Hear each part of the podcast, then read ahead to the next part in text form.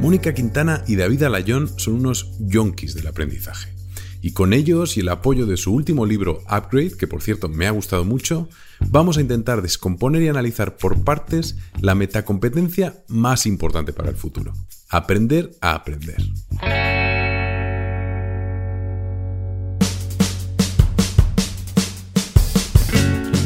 Soy John Curvasmons y esto es Intercambio Iónico, un podcast sobre emprendedores e innovadores en el que intercambiaremos modelos mentales, libros, hábitos, fracasos, triunfos y sobre todo grandes aprendizajes.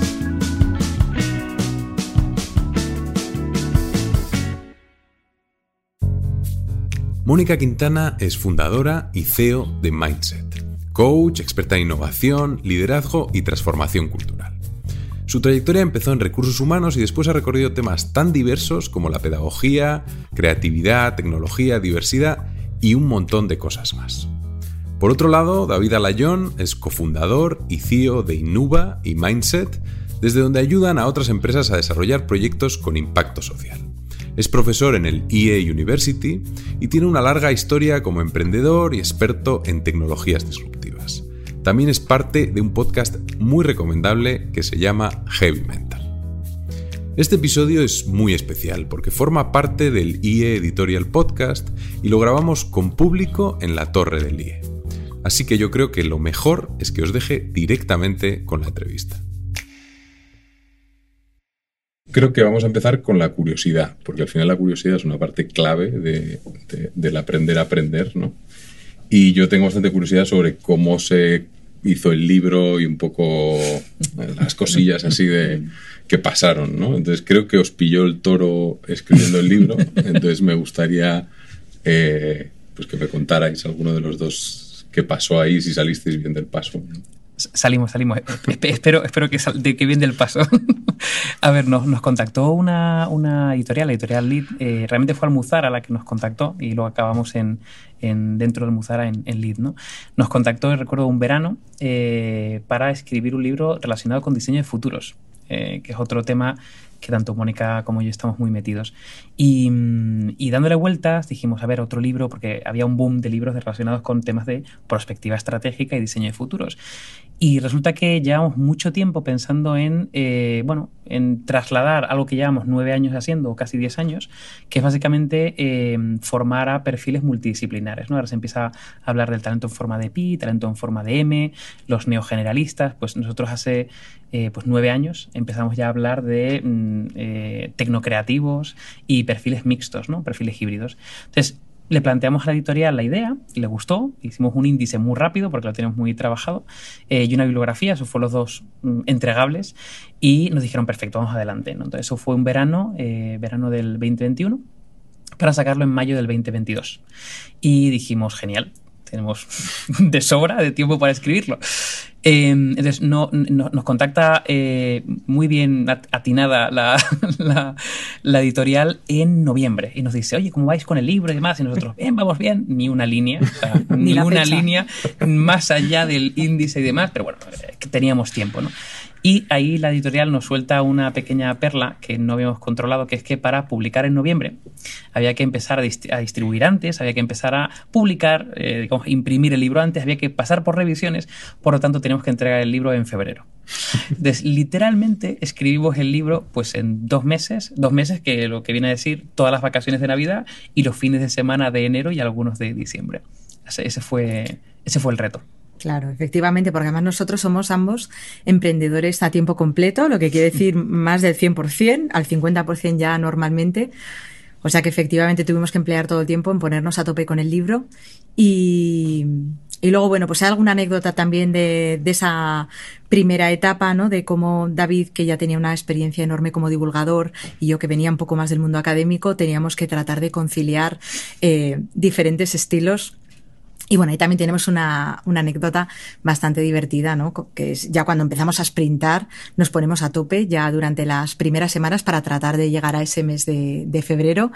Y bueno, nos habíamos repartido los capítulos un poco en función de los ámbitos de experticia de cada cual cuando nos ponemos en común, yo mm, tenía que ser un libro de 250 páginas, 13 capítulos y yo había escrito como 40 páginas solo con el primer capítulo que era el autoconocimiento porque, bueno, pues es autoconocerse, que es la cuestión de la identidad y bueno, esa fue nuestra primera conversación seria. Y he oído por ahí que hubo también discusiones, ¿no? Alguna así gorda que casi, casi decís pues lo paramos. Hubo muchas. A ver, el, yo creo que, y lo más lo, lo comentábamos con, contigo, John, el, el, hecho de que no se perciba que fuera un libro escrito a cuatro manos, sino, es decir, que no parezca que un capítulo escrito una persona, otro capítulo otra, que haya una especie de, mezcla, ¿no? Y, y, tuvimos mucho debate interno de cómo hacerlo, ¿no? Y al final eh, Mónica cogió el, el, liderazgo, ¿no? De, de, esa capa de revisión editorial para ajustarlo todo. Pero, pero bueno, previamente hubo hubo, pelea, hubo pelea en el barro. Oye, esta entrevista también nos sirve, o sea, un poco como de continuación de una entrevista que grabé eh, hace como un mes o así, que es a Juan Freire, que además le, le conocéis. Y le pregunté, enlazando un poco con las competencias, le pregunté por las competencias más relevantes para el futuro, ¿no? Y me sacó cuatro, que yo creo que además os, probablemente os funcionen eh, bastante bien. La primera es aprender a aprender, que es la que, la que hoy queremos indagar más, ¿no? La segunda es el pensamiento de, diseño, o sea, entendido, a ver, el pensamiento de diseño al final pues tiene esa parte como holística, ¿no? En comparación con un pensamiento más, si queréis, ingenieril, de, de trocear todo y resolver problema a problema. El diseño te da ese enfoque más holístico. Y luego además, bueno, tiene la parte como pues el, ascensor, que, que, le llamamos a veces como de poder ver esa visión holística y luego bajar al último tornillo, ¿no? Luego había otro, la tercera era saber navegar la complejidad, que era un poco... Eh, él lo mezclaba con pensamiento crítico, era como, oye, el pensamiento crítico me parece demasiado reducido, vamos a hablar de complejidad, ¿no? Esa era la tercera. Y luego la cuarta era la capacidad de usar la tecnología, ¿no? No solo conocer la tecnología y decir, yo ya sé lo que... No, capacidad de cogerla y hacer algo con ella, ¿no? Entonces me parecía un cuatro que, que encajaban muy bien, ¿no? Pero centrándonos un poco en la primera, recuerdo en vuestro libro hay una parte que es, una frase de, Stanislas de Jaene, que es el neurocientífico francés, y dice que más que integrantes de la especie Homo sapiens, formamos parte del Homo docens, que es la especie que se enseña a sí misma. ¿no? Entonces me gusta mucho la parte de vuestro libro donde explicáis desde el punto de vista del cerebro cómo aprendemos. Pregunta. ¿Cómo, aprendemos? A ver, em, a, mí, a mí es un tema que me, bueno, y a Mónica también que nos apasiona. Eh, yo concretamente mm, durante una época estuve muy obsesionado con intentar, em, bueno, entender lo que conocíamos de cómo aprende el cerebro, porque seguimos conociendo y además cada vez que pasan los años conocemos más. ¿no? Y de hecho me hice un máster en ciencias cognitivas básicamente por un tema de aprender a realmente, mm, bueno, entender a cómo aprendemos. ¿no? Entonces, eh, yo la verdad que doy, doy bastante formación de aprender a aprender y hay, hay parte que la he volcado en, ese capítulo y lo que hago básicamente es coger eh, bases neurocientíficas que se van descubriendo y eh, generar claves de cómo aprender de manera más efectiva. ¿no? Por ejemplo, pues existe algo que ya eh, no es nuevo, pero, pero yo rescato bastante, que es el efecto espaciador del cerebro. ¿no? Eh, digamos, el cerebro funciona con lo que se llaman curvas de olvido y al final eh, cada evocación que, que, que, tú tienes de un conocimiento previo, de una información previa, hace que se vaya consolidando. Entonces, ¿qué significa esto? Que si tú, por ejemplo, te pegas un atracón de golpe ¿no? de, de una materia en concreta y no lo vuelves a refrescar, a evocar en un plazo de tiempo, se acaba de alguna forma olvidando o se olvida un gran porcentaje a no ser que lo pongas en práctica o que de alguna forma eh, o, esté vinculado con alguna emoción relevante para ti. ¿no? Entonces, por ejemplo, las curvas de, del, olvido eh, con el efecto espaciador sería, por ejemplo, un, una base eh, digamos, científica de, de, cómo funciona el cerebro que se puede tangibilizar en una técnica concreta. Además, esa técnica, claro, la gracia es que, o sea, según el diagrama que sacáis en el libro, además, o sea, es cómo ir mirando ese contenido que has consumido, como ir viéndolo pues al cabo de un día, creo que la siguiente es como al cabo de 10 días, la siguiente al cabo de 30 días, y la siguiente es que lo tengo aquí, es al cabo de 60 días, ¿no? El hacer esas cuatro. Entonces, que si, que si lo haces así, esa curva del olvido, de repente, claro, se aplana muchísimo y te permite aprender mucho más. Es que esta me pareció como, tengo que ponerlo en práctica en, en algún momento, ¿no? Me parecía interesante. Si hablamos además en el libro del efecto espaciador en relación con esa técnica de las tres R's, que al final tiene que ver con la idea de repetir, porque bueno, como monos mm, levemente evolucionados que somos, aprendemos mucho por mimesis, aprendemos mucho por repetición. Luego, el tratar de recordar o de evocar, rememorar, y luego, por otro lado, pues el hacer también el resúmenes, ¿no? Por ejemplo, quienes estamos en la parte de, de, una manera u otra de creación de contenidos, pues o bien hacer un podcast o las notas o tener que contarlo para otras personas es una de las maneras más eficaces también de ir haciendo que todo ese nuevo conocimiento adquirido a lo largo del tiempo vaya cristalizando y así ir batiendo esa, esa curva del, del olvido. Esa, esa, última R que comenta Mónica, eh, también la mencionamos en el libro, eh, vinculada, por ejemplo, con lo que se suele llamar, pero nunca lo dijo él, la, la técnica Feynman, que básicamente... Eh, Muchas cosas que no dijo Feynman. que no dijo Feynman, que se le asignara a Feynman. Sí.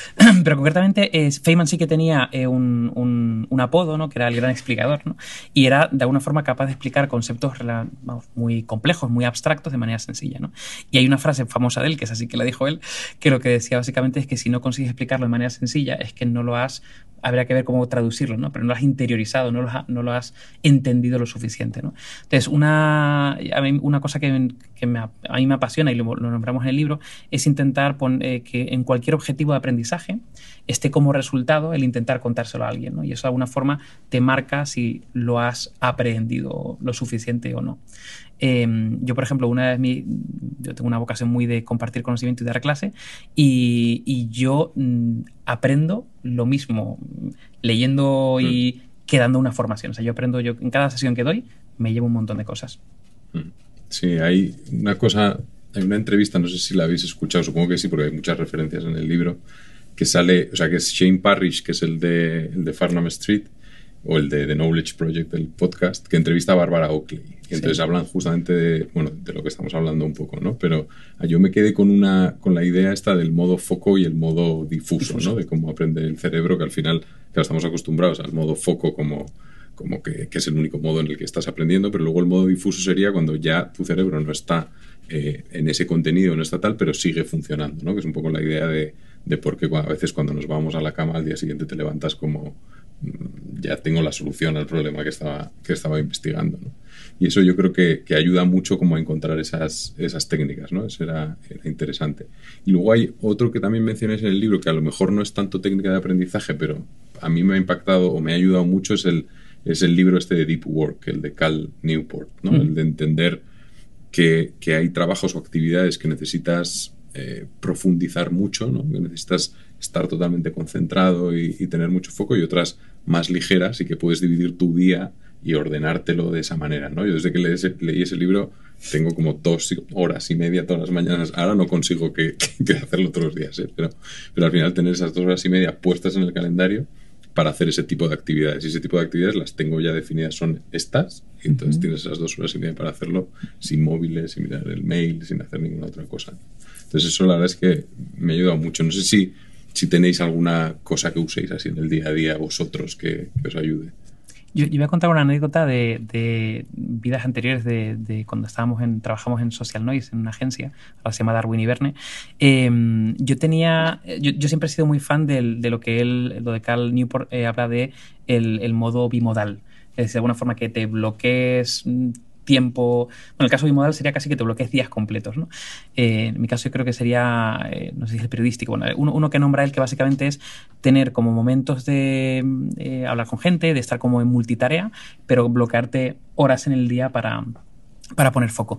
Y yo recuerdo en la época de, de agencia, claro, imagino una agencia creativa, mmm, ciento y pico personas, eh, claro, un puesto de responsabilidad, entonces todo el rato era gente entrando y molestándote, ¿no? Y bueno, molestándote, o sea, por cosas, por cosas relevantes, pero claro, tú, yo, ya vas, yo soy muy de, me pongo los cascos, estoy como con foco absoluto, ¿no? Eh, yo siempre digo que puede caer una bomba a mi alrededor que ni me enteraría, está como en foco. Y me inventé un sistema de semáforo, que básicamente era una especie de una, una, una, hojita que ponía básicamente el modo en el que estaba. Entonces la gente, además yo estaba en un despacho que era una pecera, entonces me veían desde fuera.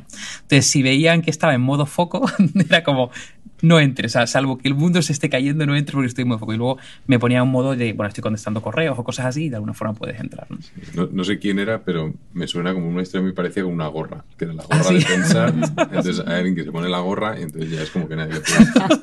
Entonces será algo, algún CEO de, de Silicon Valley, alguna cosa, alguna cosa así. Y aquí como, consejo, ¿no? Para este, este momento donde además cada vez hay más personas trabajando en formato híbrido, teletrabajando, nosotros, por ejemplo, en Mindset lo que hacemos es que en nuestro calendario, que es compartido, la gente pues se reserva horas del día donde además pone eh, literalmente deep work, de manera que todo el mundo sabe que si alguien está en modo deep work, pues ya nadie te puede pues mandar una notificación por Slack o se puede poner en contacto contigo, sino que es tiempo de trabajo profundo y de máxima concentración. Además lo vemos claramente, ¿no? En un momento donde tenemos pues tanta infoxicación a, a nuestro alrededor, tanta sobrecarga cognitiva, incluso tantos problemas de, de, salud mental, que es uno para mí de los, mm. de los asuntos más importantes en la agenda ahora mismo, el ser capaces de preservar ese tiempo para pensar con calidad y luego también por favorecer la productividad, porque un hueco de, o sea, de trabajo reservado para poder trabajar profundamente, pues cunde muchísimo más que el estar tratando de hacerlo en, en diferentes huecos. Y nosotros, por ejemplo, que hacemos muchas cosas de, relativas a ecosistemas de aprendizaje eh, para empresas, incluso también trabajando con líderes, nuestra recomendación es que se vayan bloqueando slots en su agenda para el aprendizaje y que sea, digamos que a prueba de, a prueba de bomba, vamos, que nadie te lo pueda, mm, digamos, eh, desafiar, ¿no?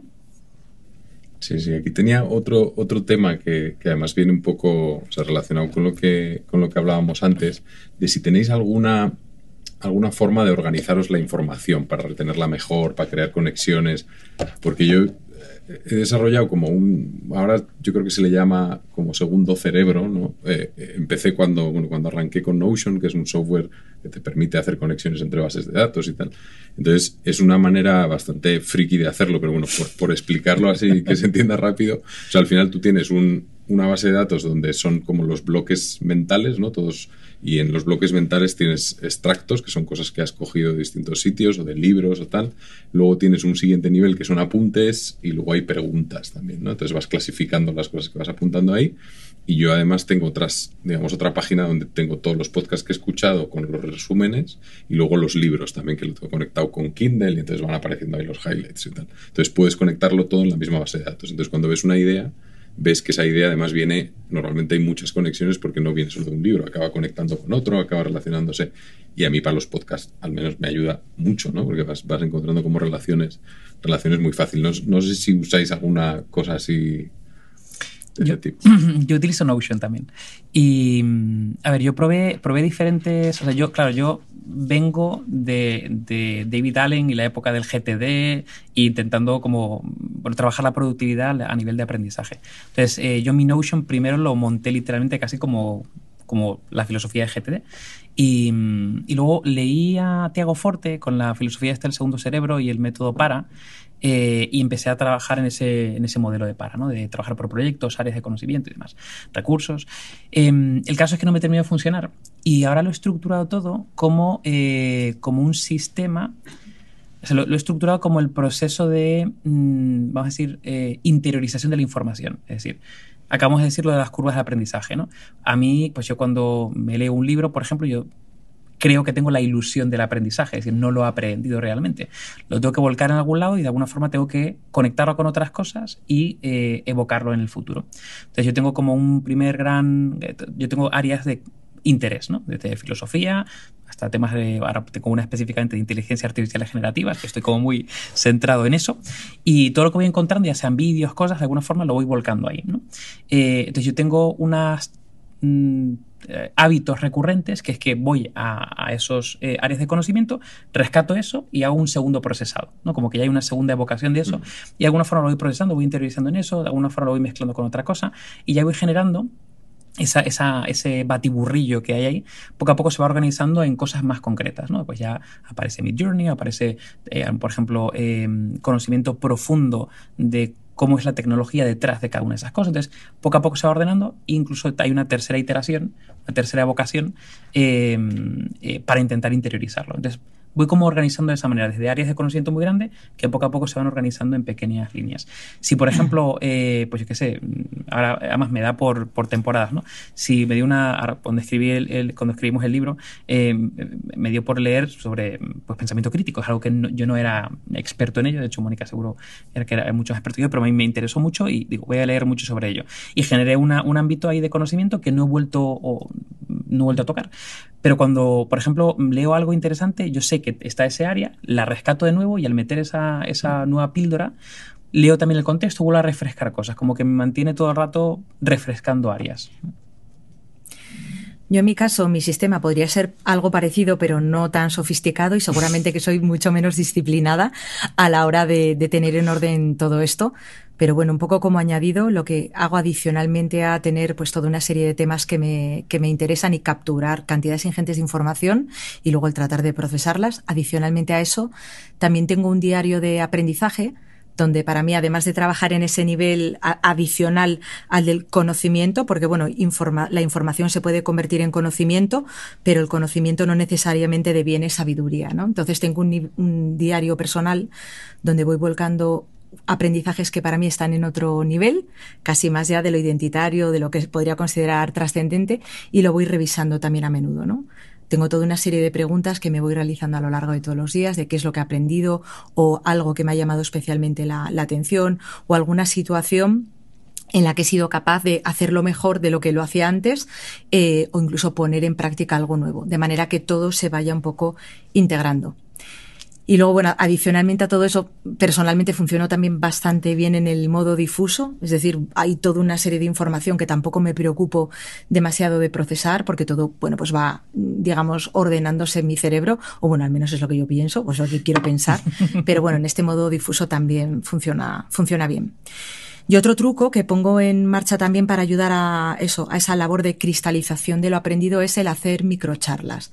Además de hacer digamos, actividades de formación mucho más formales, ¿no? Mm, pues siempre que tengo la oportunidad de hacer una especie de resumen a alguien, porque además me encanta hablar, o igual no se nota, ¿no? Que David está hablando un montón, pero bueno, pues incluso con mi propio equipo, ¿no? Pues he aprendido algo nuevo de pensamiento crítico, o lo último, que ha sido hecho una labor de inmersión o de primera inmersión en la cuestión de la criptografía postcuántica, vamos, que no puede ser más complicado y a priori como más alejado, ¿no? Del centro de las cosas que hago. Y bueno, pues he aprendido una serie de cosas y lo primero fue, venga, chicos, ¿quién se apunta? Os voy a dar una microcharla de 20 minutos de todo lo que he aprendido. Y luego cuando te pones a explicarlo del algoritmo, de repente tomas conciencia de decir, wow, igual no lo he entendido del todo bien, ¿no? Entonces vuelvo a ello, repito. Sí, que al final mezclarlo, ¿no? Con, con, el poder contarlo, igual que habéis dicho lo de dar clase y tal. Eso, es clave. A mí me pasa con el podcast, es verdad que si no estuviera el podcast, ese, pues esa base de datos con los bloques mentales, o sea, no, no funcionaría, no estaría tan viva, ¿no? Al final es un poco el, el que tengas ahí que ponerlo en marcha. Yo iba, iba, a decir que al final también tenemos un, eh, aparte de learners, ¿no? tenemos un punto de doers, o sea, mm. montamos muchos proyectos. ¿no? El hecho de estar, eh, lo mismo, estar en podcast o tener una newsletter o dar charlas o meterte, al final no es otra cosa mm. que, eh, y además no solamente en un tema, sino de múltiples temas muy diversos, lo que hace es, digamos, mantener viva esas áreas de, de conocimiento. Tenía aquí puesto como siguiente paso, esto es también bastante macro, que es el tema de los modelos mentales, y encima con los sesgos cognitivos incluidos en la pregunta.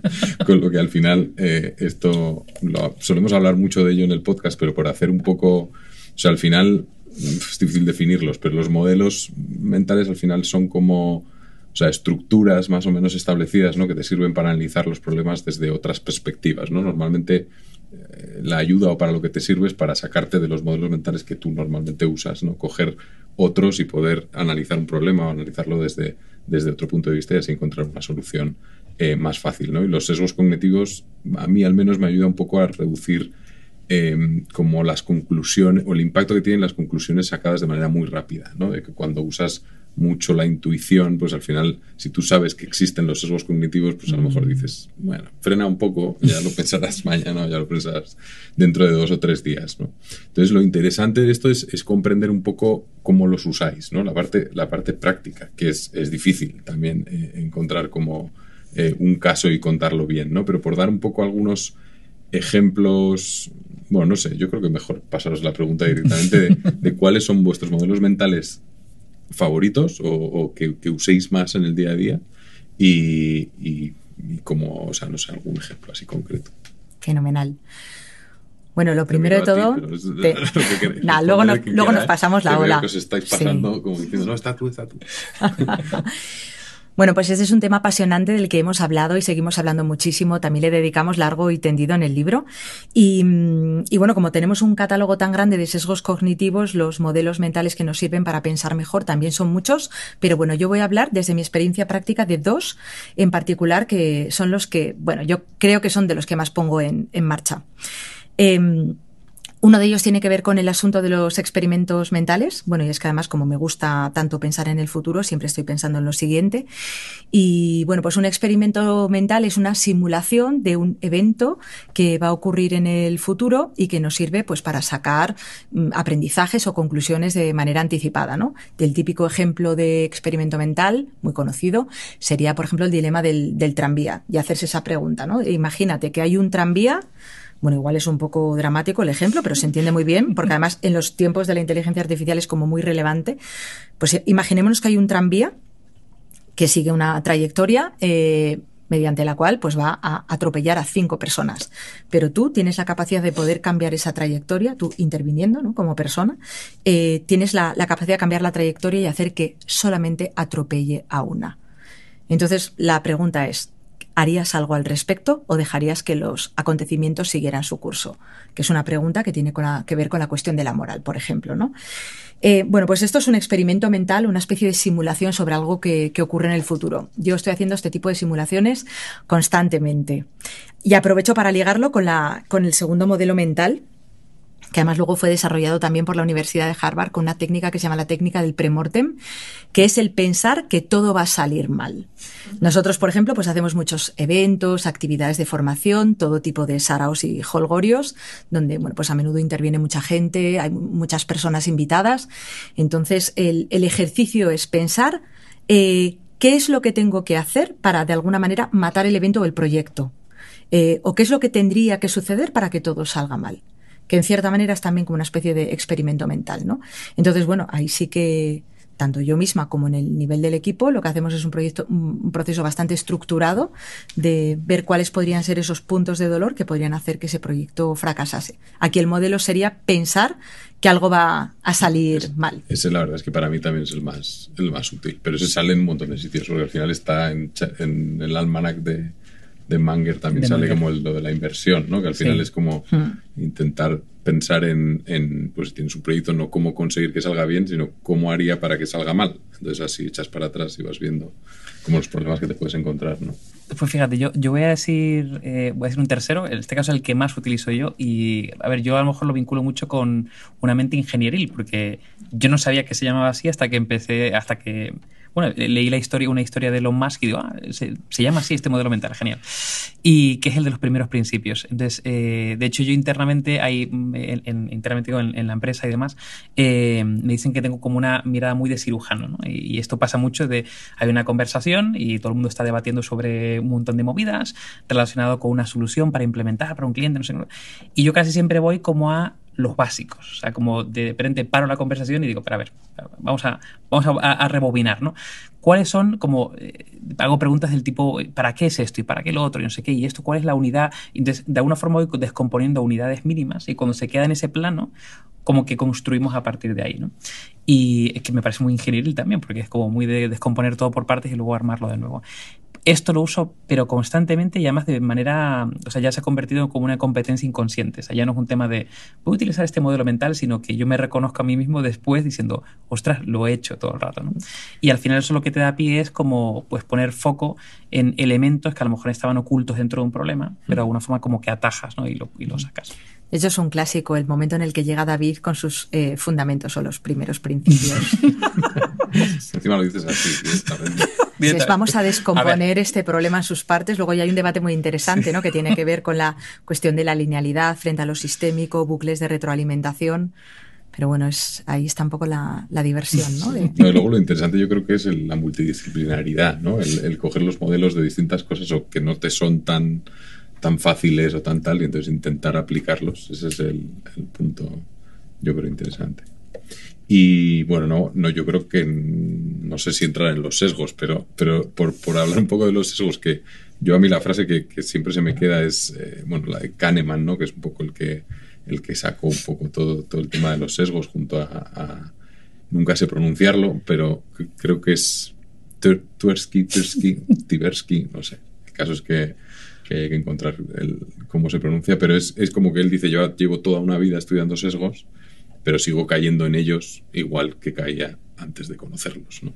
Pero él lo que dice es que le sirve mucho para verlos en los demás. Entonces eh, sí que puede ver que esos sesgos están en los demás, entonces eso te ayuda, aunque sea eso. Entonces no sé si estáis de acuerdo y luego si os los decís a vosotros, porque ya aprovechando. o sea, si, si cuando veis que el otro entra en un sesgo dices, ahí te has metido bueno, al final la cuestión de los sesgos es una cuestión evolutiva, ¿no? Eh, nuestro cerebro gasta una cantidad ingente de, energía y los sesgos es la cara B, ¿no? Del hecho de que seamos seres tan, tan inteligentes. Si no tuviéramos sesgos cognitivos que nos hicieran eh, tomar decisiones mucho más rápido, pues la vida sería mm, invivible. O sea que vamos, totalmente de acuerdo con lo que, con lo que planteas. Esa es la manera de funcionar. Y luego en cuanto a la parte de los sesgos, a ver, yo creo que nosotros no somos del sacar el catálogo de los sesgos, que yo lo veo muy a menudo, sobre todo en Twitter. Eso es un hombre de paja, o eso es no sé cuánto. Yo superviviente. No, sacamos los sesgos entre nosotros, porque bueno, yo creo que sí que procuramos el proporcionar feedback con mucho cariño, que esa es una competencia que ponemos mucho en marcha, ¿no? El aprender a dar y a recibir feedback y feed forward, eh, feed forward, por cierto. Em, pero bueno, a menudo Mm, y aquí hablo por lo menos en primera persona, a veces sí que lo hacemos con, con los clientes, ¿no? Cuando tienes a lo mejor que enfrentarte a un problema complejo y ya ves desde el inicio, bueno, ya sabemos que lo más importante es tenerlo bien identificado eh, y, típico caso, necesitamos hacer esto y ya ves desde el inicio que, no hay una definición del problema o que hay una especie de niebla y luego toda una agenda, o sea, todo un conjunto de personas con agendas mm, totalmente heterodoxas, implícitas, explícitas y además todo ello cuajado de sesgos cognitivos en un contexto de cambio de complejidad, que suele ser, yo creo que nuestro día a día.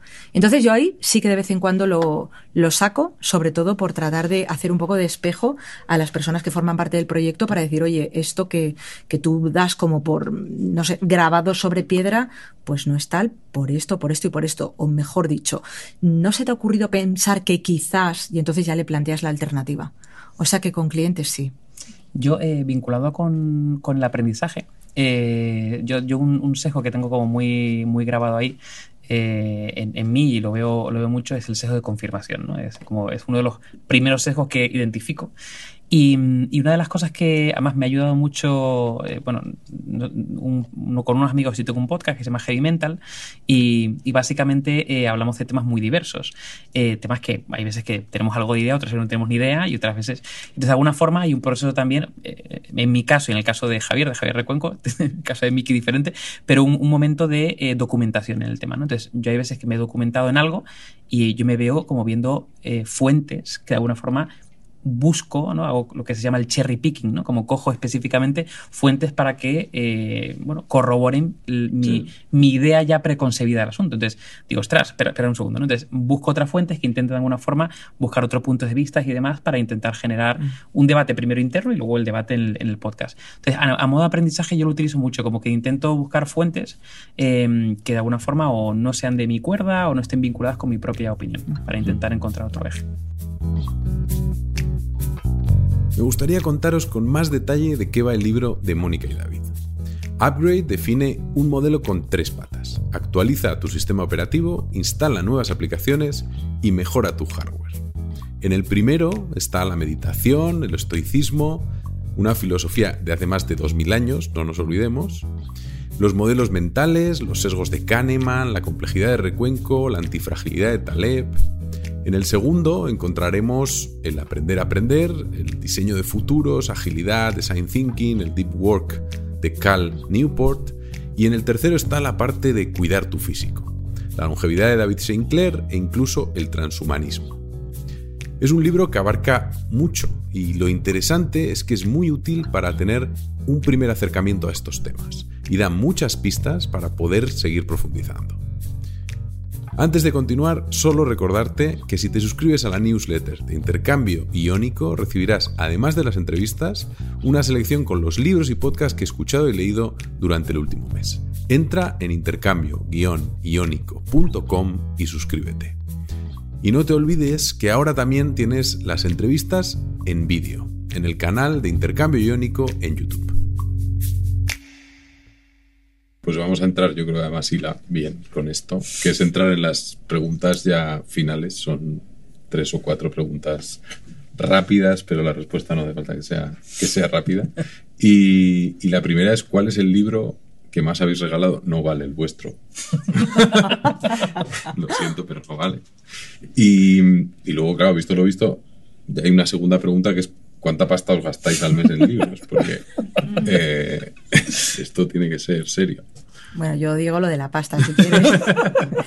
pues aproximadamente un mes que no se me vaya mucho la olla, pero sí, entre 150 y 200 euros al mes, más o menos. Solo libros, ¿eh? Luego tengo suscripciones a revistas, porque leo muchos artículos científicos y luego pago también por contenidos.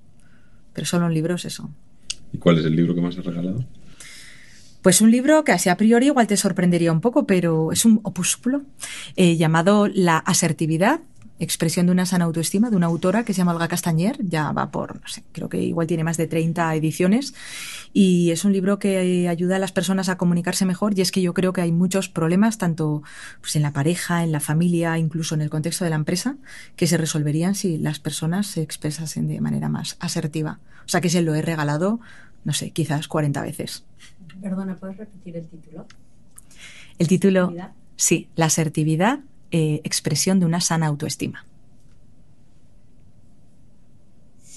Lo pondremos en las notas. Yo probablemente, yo la verdad que suelo regalar muchos libros, pero no suelo regalar el mismo, es decir, uno que de forma repetida lo haya, lo haya regalado, pero probablemente uno podría ser el de Sapiens, el de Yuval Noah Harari, ese yo creo que lo he regalado más de una vez, o sea que he repetido con él. Y, probablemente en su momento, 2008, 2009, cuando me lo leí, El Cisne Negro. Me obsesionó el Cisne Negro de Taleb y lo regalé un montón también. Bueno, yo tengo que decir ahora que me acuerdo que un libro que se llama Modelos de Negocio, ese, Ah, lo, has- sí. ese lo has regalado, yo creo que muchas veces también. Sí, ¿eh? eh, sí. No quieres reconocerlo. No quieres reconocerlo. Ese no es interesante. No, a ver, ese, ese- ese lo, lo- lo re- lo regalé en su momento porque eh, el momento, en el mundo donde nos movíamos, que era un mundo pues, muy de emprendedores, eh, y había salido pues, un un libro que al final condensaba todo en el famoso Business Model Canvas. ¿no? Y ese lo regalé mucho porque me parecía muy útil eh, para, para puesta en marcha de proyectos y de, y de empresas. Sí, sí. Muy bien, pues vamos a acabar con dos preguntas, que estas sí voy a hacer una cada uno, ¿vale? Entonces estaba para, para Mónica. Si pudieras tener acceso al mejor experto o profesor de algo, al número uno mundial que te pudiese enseñar algo, ¿qué sería? ¿Qué te gustaría aprender? Vale, pues rápido para decir dos cosas, si puede ser. Pues una, me encantaría aprender matemáticas o más de matemáticas con Daniel Tammet, que es una persona neurodiversa que tiene un libro maravilloso que se llama La poesía de los números y me fascina su manera de entender las matemáticas. O sea que me encantaría que me lo contase de, primera mano, porque me parece una mente excepcional. Y luego, por otro lado, me encantaría también aprender de física con los Bryans, en este caso Brian Greene por un lado y Brian Cox por otro. Muy bien, ahí queda. Oye, pues yo creo que ya vamos a ir a por la, la última. O sea, yo, o sea, daros las gracias por, porque yo creo que hemos entrado muy en detalle en aprender a aprender y espero que haya sido útil para, para todos. Y, y esta para terminar es, ¿quién es la primera persona que te viene a la cabeza cuando escuchas la palabra éxito y por qué? Eh, a ver, la primera persona que se me ha venido, que no sé si es bueno o malo, es Elon Musk. Malo. Em, a ver, yo, yo, co- yo con Elon Musk, eh, además lo cito mucho, lo saco mucho, lo, lo sacamos mucho en Heavy Mental. Yo tengo como una especie de, como de relación de amor-odio, es como si fuera una especie como de villano de película, de supervillano. Pero por otro lado, eh, yo le cito mucho porque me parece em, una de las pocas personas que tiene, primero, que está pensando en el largo plazo a nivel de proyectos y que tiene bueno, pues mm, la mente y los recursos para poner en marcha proyectos que de otra manera fuera, parecería una auténtica locura. Es como, es literalmente como una especie como de Iron Man eh, eh, con mucho dinero y que tiene esa, esa capacidad. Entonces, probablemente me, me fascine eso. si, si miras su carrera, al final es una carrera de éxito, evidentemente. Mm. Eh, quizá ahora en, los últimos años estoy replanteando incluso mi modelo de éxito, de lo que se, sería considerado como éxito. Em, pero así, de primeras, lo que me ha venido ha sido Elon Musk. Eh, y sobre todo yo creo que esa faceta de proyectos súper disruptivos con mente em, pues muy, muy largoplacista. Y muy de ejecución, ¿no? Hay una cosa interesante ahí de que lo, luego va y lo hace. Lo hace, lo hace. Porque hay gente que habla, pero luego. No, no, él, lo lleva a cabo y, y está suficientemente loco para llevarlo a cabo.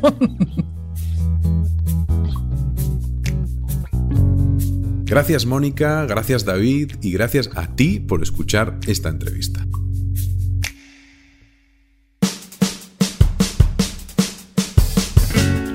Esto ha sido Intercambio Iónico y si te ha gustado puedes suscribirte al podcast en Apple, Spotify y ahora estamos también en vídeo en YouTube. Pero lo mejor que puedes hacer yo creo que es contárselo a tus amigos, compartirlo en redes y recuerda que si te suscribes a la newsletter en intercambio-iónico recibirás un email con los libros y podcasts que he escuchado y leído durante el último mes. Puedes encontrarme en Twitter en arroba ioncuervas con V y M al final y un saludo muy especial para Craig Lawless en la producción del